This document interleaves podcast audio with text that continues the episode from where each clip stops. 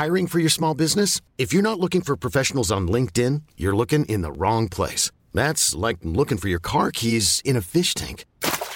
LinkedIn helps you hire professionals you can't find anywhere else, even those who aren't actively searching for a new job but might be open to the perfect role. In a given month, over 70% of LinkedIn users don't even visit other leading job sites. So start looking in the right place. With LinkedIn, you can hire professionals like a professional. Post your free job on linkedin.com slash achieve today.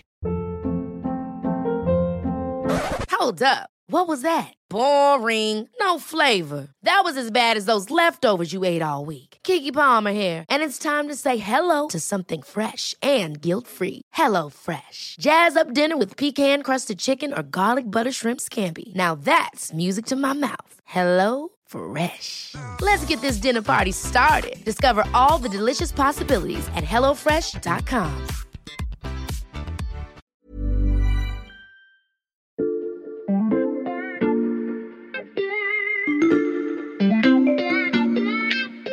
Salut, c'est Xavier Yvon. Nous sommes le jeudi 19 mai 2022. Bienvenue dans La Loupe, le podcast quotidien de l'Express. Allez, venez, on va écouter l'info de plus près. Alors, le calendrier. On a vu l'armoire de vendredi, on passe à la semaine suivante.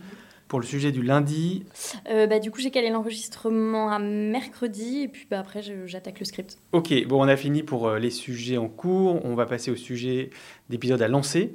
Donc, dans l'actu, on l'a tous vu, il y a le Covid, euh, la fin des masques dans les transports. J'ai demandé à Stéphanie son avis. euh, on n'a pas eu le temps de se parler, mais elle m'a laissé un message et je vous propose juste qu'on l'écoute en fait. Salut Xavier, c'est Stéphanie. Euh, je t'appelle parce que tu sais, on s'était dit qu'on ferait peut-être un épisode sur la fin du Covid avec plein de guillemets évidemment. Écoute, là je suis dans le métro et je vois plein de gens avec des masques, d'autres sans, d'autres qui en portent sous le nez.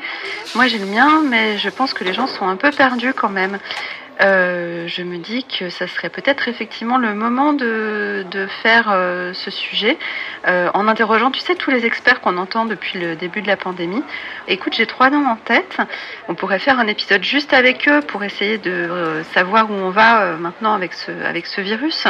Dis-moi ce que tu en penses et si ça te va, je t'enverrai leur numéro. À plus tard, ciao C'est une bonne idée, vous en pensez quoi?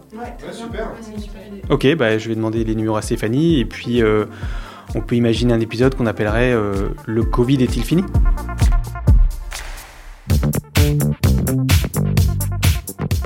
Les fidèles auditeurs de La Loupe auront reconnu Stéphanie Benz, la spécialiste santé de l'Express et Madame Covid de la rédaction depuis plus de deux ans.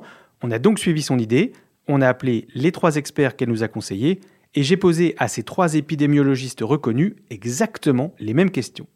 Je m'appelle Arnaud Fontanet, je suis épidémiologiste à l'Institut Pasteur, professeur au Conservatoire national des arts et métiers et membre du conseil scientifique euh, sur la Covid-19. Je suis Dominique Costagliola, je suis directrice de recherche émérite à l'INSERM et Sorbonne Université et je travaille au sein de l'Institut Pierre-Louis d'épidémiologie de santé publique. Antoine Flao, je suis euh, médecin épidémiologiste, professeur euh, à la faculté de médecine de l'Université de Genève où je dirige l'Institut de santé globale. Le masque n'est plus obligatoire dans les transports en France depuis lundi. Continuerez-vous à le porter et dans quelles conditions? Moi, je continue à le porter parce qu'on a un niveau de transmission, de circulation du, variant euh, Omicron qui reste encore assez élevé. C'est pas complètement anodin de faire une infection Omicron. Euh, moi-même, je suis bien portant, j'ai pas de facteur de risque, mais euh, je préfère me l'éviter. Et puis, si j'étais moi-même infecté sans le savoir, eh ben, ça me permet de protéger mes voisins. Donc, tant qu'il continuera de circuler, je le porterai. Je vais continuer à le porter euh, quand je vais faire les courses ou quand je prends les transports euh, dans tous les endroits clos. À l'heure actuelle, euh, l'incidence est aux alentours de 350, l'incidence mesurée pour 100 000 euh, personnes. Ça veut dire qu'on a encore un risque non négligeable quand on est dans un groupe de 50 ou de 25 personnes, qu'il y ait au moins une personne qui soit positive. Donc, il n'y a aucune raison particulière de, de s'exposer bêtement à un risque qu'on peut éviter.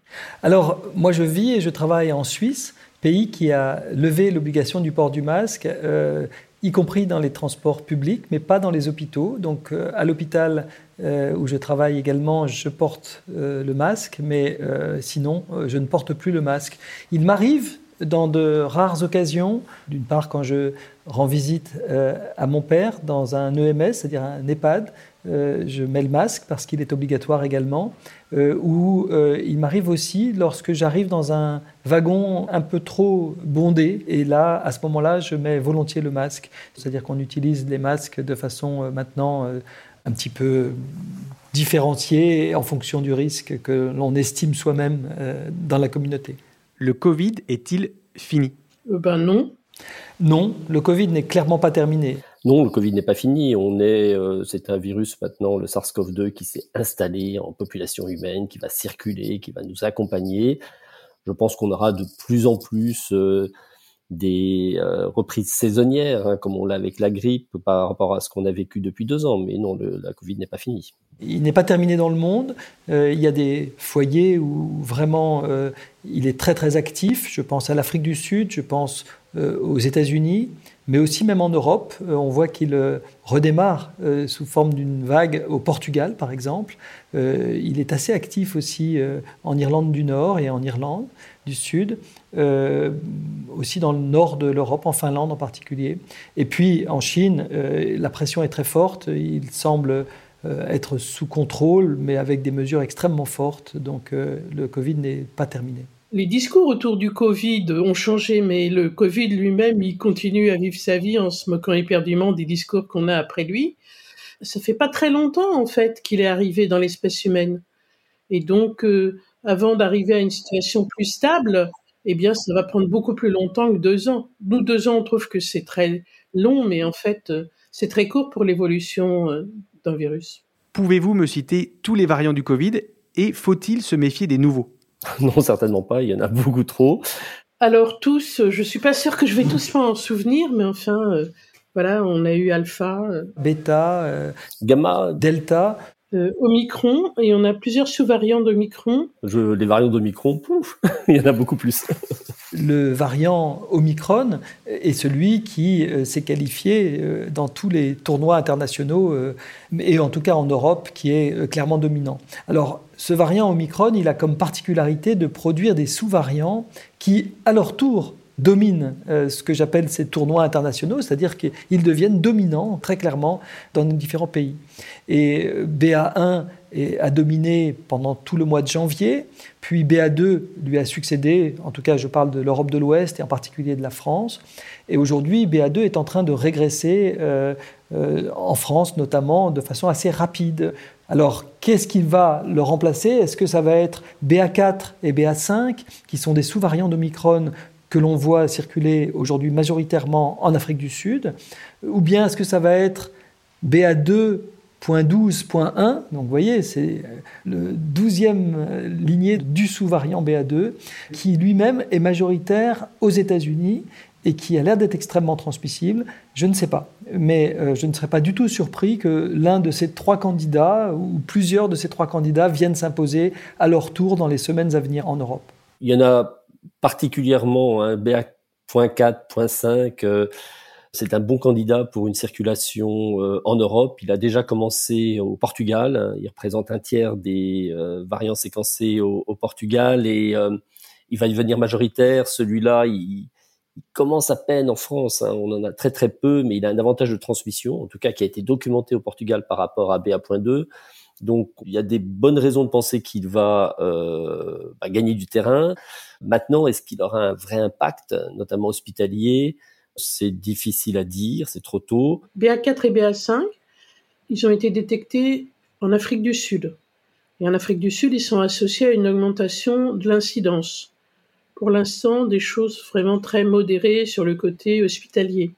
Et les nouveaux variants, ceux-là, on n'a pas de signe que, disons, ils vont être associés à une gravité différente. Mais il y a deux choses qui peuvent poser question. D'abord, il pourrait y en avoir de nouveaux, qui eux auraient intrinsèquement une sévérité plus grande, et ou qui aurait un échappement plus grand à la réponse immune et qui serait donc euh, plus capable de conduire à des formes graves. Donc c'est un peu la résultante des deux.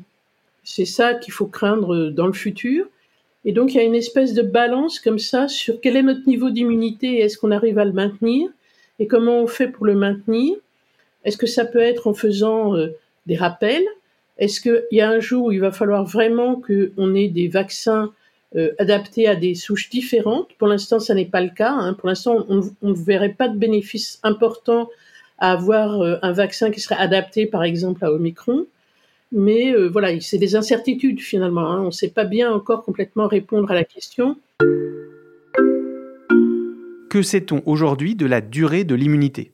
Alors, ça dépend de quelle immunité on parle. Si on parle de l'immunité contre le risque d'infection, elle est faible. Hein. C'est quelques mois, on s'en rend compte maintenant. Que ce soit après une infection naturelle ou que ce soit après une injection vaccinale, on fait remonter ces anticorps neutralisants, on arrive à être protégé de 70% à peu près contre l'infection pendant une période courte, et puis ça diminue, et après six mois, il reste quasiment plus rien. En revanche, et c'est ça qui est important, l'immunité contre les formes graves, elle semble quand même plus solide, beaucoup plus dans la durée. Et là, on est plutôt à des chiffres de 80-90% de protection contre les formes graves. Et c'est ce qui est important parce que c'est ce qui fera que les prochaines circulations de microns seront moins impactantes sur le système hospitalier. Finalement, les gens qui ont eu un schéma complet, deux doses initiales à peu de distance, puis une troisième à distance, six mois ou un an après, ils sont encore relativement bien protégés. Alors chez les plus âgés ou chez les plus fragiles, euh, ça baisse plus vite. Mais euh, je pense qu'on sait beaucoup grâce à ça que euh, on n'a pas eu plus de dégâts avec Omicron. Alors je pense qu'il y a un vrai débat sur le côté est-ce qu'au fond, en dehors des gens âgés ou fragiles, est-ce qu'il faut faire une quatrième dose maintenant ou attendre un peu pour justement avoir une meilleure durabilité à une période où il y aurait plus de circulation? C'est vraiment une question et je crois que les réponses peuvent être assez diverses parce que les données ne sont pas si claires que ça. Autant pour la troisième dose, les données étaient super claires que c'était utile, autant, euh, voilà, on est vraiment un tout petit peu dans le flou par rapport à ça à l'heure actuelle. Avez-vous déjà eu le Covid? Alors moi personnellement, je n'ai jamais été positif au Covid. Et lorsque j'avais un peu la goutte au nez, ou que je toussais, ou, que j'avais la voix enrouée, je me testais et je n'ai jamais été positif. Donc euh, je ne pense pas avoir eu le Covid. Non, mais moi, j'ai la chance de pouvoir relativement contrôler mon niveau d'exposition. J'ai relativement peu d'exposition et quand je vais à des réunions, quand je vais à des cérémonies, eh ben, j'ai un masque FFP2. Donc, je limite mon risque. Alors moi, je fais peut-être partie de cette euh, catégorie qui vous dira que je suis vacciné, mais je n'ai jamais été infecté. Euh, mais je me trompe peut-être. Peut-être que j'ai eu Omicron sans le savoir. J'ai toujours été négatif en tout cas, euh, mais j'ai pas dépisté euh, mes anticorps anti qui me permettraient de savoir si j'étais infecté. Faut-il s'attendre à des vagues tous les six mois? Euh, il est vrai que euh, nous avons euh, tendance à avoir des vagues à peu près tous les six mois. Elles sont un tout petit peu moins régulières, peut-être en Europe, qu'elles ont été en Afrique du Sud. Mais oui, je dirais que c'est tout à fait possible aujourd'hui qu'on ait des vagues tous les six mois, en tout cas tant qu'on ne s'attaquera pas à la racine de la transmission de ces variants de SARS-CoV-2. En tout cas, ce qu'on voit, c'est que Contrairement à ce qu'on avait dit en faisant le parallèle avec la grippe, je pense que faire les parallèles, c'est jamais une très très bonne idée. C'est que même s'il y a un certain ralentissement euh, à l'été, enfin au beau jour, quand on est plus dehors, finalement, ça n'a pas empêché que des vagues se produisent à toutes les saisons. Donc, euh, pour l'instant, euh, on a même eu plutôt des rythmes finalement de vagues plus rapprochés que juste tous les six mois. Donc, on va dire peut-être au minimum tous les six mois pour l'instant. Non, on ne sait pas en fait à quelle fréquence viendront ces variantes. Ce qu'on peut imaginer sur le long terme, mais c'est encore un peu trop tôt, c'est que ça devienne un virus vraiment à caractère saisonnier au sens où il n'y aurait des pics que euh, pendant les périodes hivernales. Maintenant qu'on a quand même une immunité populationnelle importante, qu'elle soit due à des vaccins ou des infections passées, le caractère saisonnier va devenir de plus en plus affirmé, mais ça c'est encore un peu trop tôt. Ever catch yourself eating the same flavorless dinner three days in a row? Dreaming of something better? Well, HelloFresh is your guilt-free dream come true, baby. It's me, Kiki Palmer. Let's wake up those taste buds with hot, juicy pecan-crusted chicken or garlic butter shrimp scampi. Mm. Hello Fresh. Stop dreaming of all the delicious possibilities and dig in at HelloFresh.com. Let's get this dinner party started.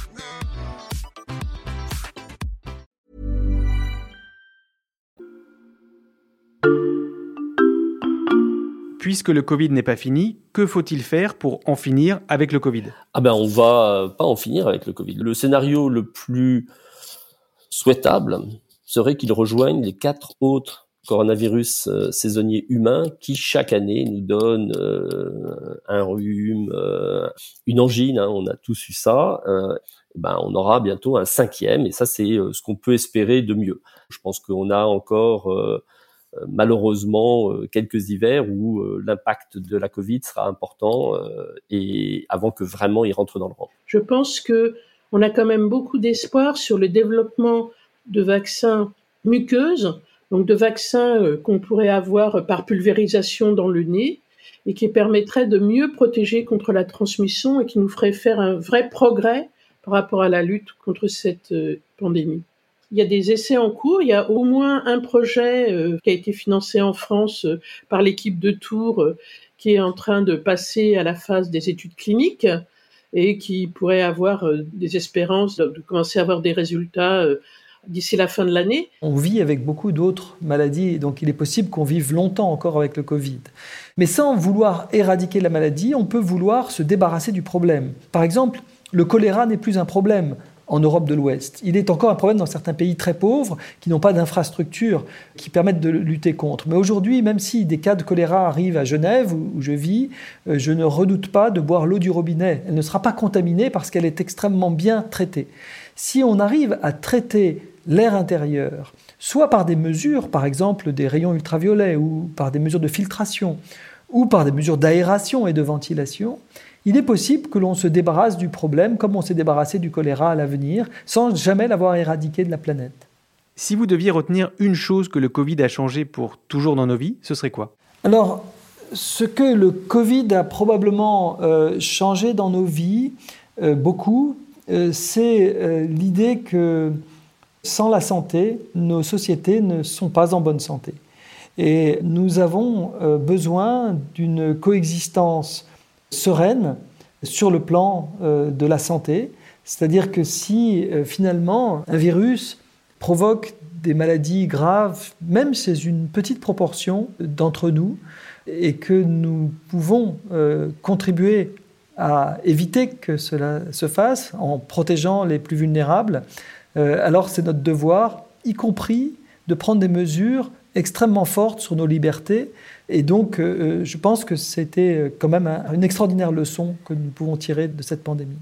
Alors, dans nos vies quotidiennement, je pense qu'il y a beaucoup de choses hein, qui ont changé. Mais ça, ce sont des choses qui vont arriver. La ventilation, à mon avis, et ça, j'espère, c'est vraiment important, hein, que on fasse rentrer dans tout ce qu'on est en train de faire d'ailleurs sur euh, la conception d'immeubles qui euh, permettent de faire des économies d'énergie. Euh, il va falloir y intégrer cette nouvelle composante. Ça va être pas facile à concilier, mais qui elle, au contraire, repose sur la circulation de l'air, mais qui est vraiment importante parce que je pense que la ventilation peut nous aider beaucoup par rapport à la Covid par rapport aux autres virus respiratoires. Je pense que c'est trop tôt pour pouvoir répondre à cette question. Je suis pas sûr que ça ait changé grand-chose au fond dans la mentalité, dans les décisions, dans la façon de prendre les décisions. Je suis pas sûre. Hein. Les gens disent toujours, mais on n'en fait pas tant pour la grippe, il y a tant de morts. Bah alors, euh, si on en si on en faisait mieux pour la grippe, pour qu'il y ait moins de morts, ce serait aussi bien. Ce serait un point positif. On aurait progressé. Or là, j'ai l'impression qu'on a, voyez, qu'on a diabolisé le masque, et ce qui fait que plus jamais on va pouvoir le proposer comme une politique de santé publique. Et c'est dommage. C'est une occasion perdue. Je pense que c'est pas une bonne idée de présenter le masque comme une contrainte ou de la présenter comme si c'était la même chose que un confinement ou un couvre-feu qui sont quand même autrement plus contraignants. On pourrait finalement diminuer la charge liée à la grippe parce qu'on a appris finalement grâce à cette crise et euh, plutôt que de dire ah ben on le fait pas pour la grippe alors le faisons pas pour le Covid. Vous voyez pour moi il faut renverser le, le raisonnement. Après plus de deux ans de pandémie, pouvez-vous résumer cette période en un mot? Non. Je ne suis pas capable de résumer cette période en un mot. Non, le souvenir peut-être marquant, c'est, euh, je pense, le tribut payé par les jeunes générations pour euh, protéger des générations plus âgées, plus vulnérables. J'ai le droit à deux, contraintes et anti-science. Parce que je pense que les discours anti-scientifiques ont eu euh, le haut du panier en tout cas au moins dans les réseaux sociaux et dans certains médias, et que ça c'est inquiétant pour le futur.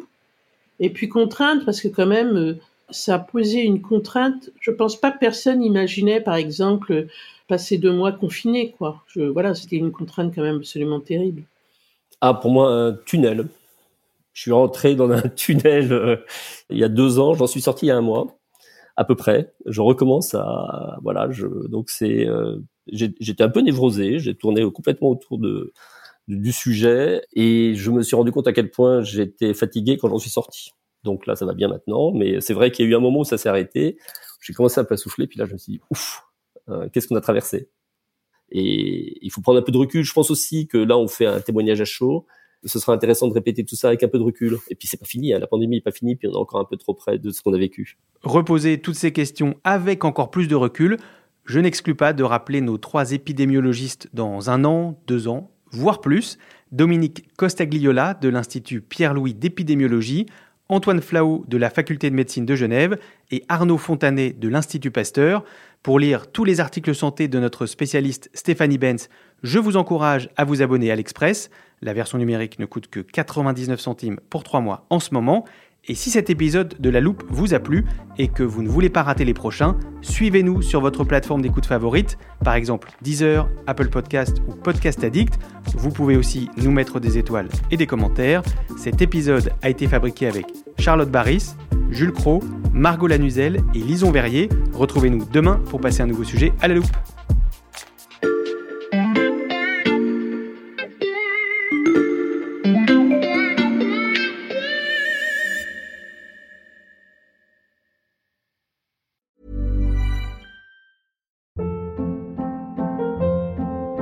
Hold up. What was that? Boring. No flavor. That was as bad as those leftovers you ate all week. Kiki Palmer here, and it's time to say hello to something fresh and guilt-free. Hello Fresh. Jazz up dinner with pecan-crusted chicken or garlic butter shrimp scampi. Now that's music to my mouth. Hello Fresh. Let's get this dinner party started. Discover all the delicious possibilities at hellofresh.com.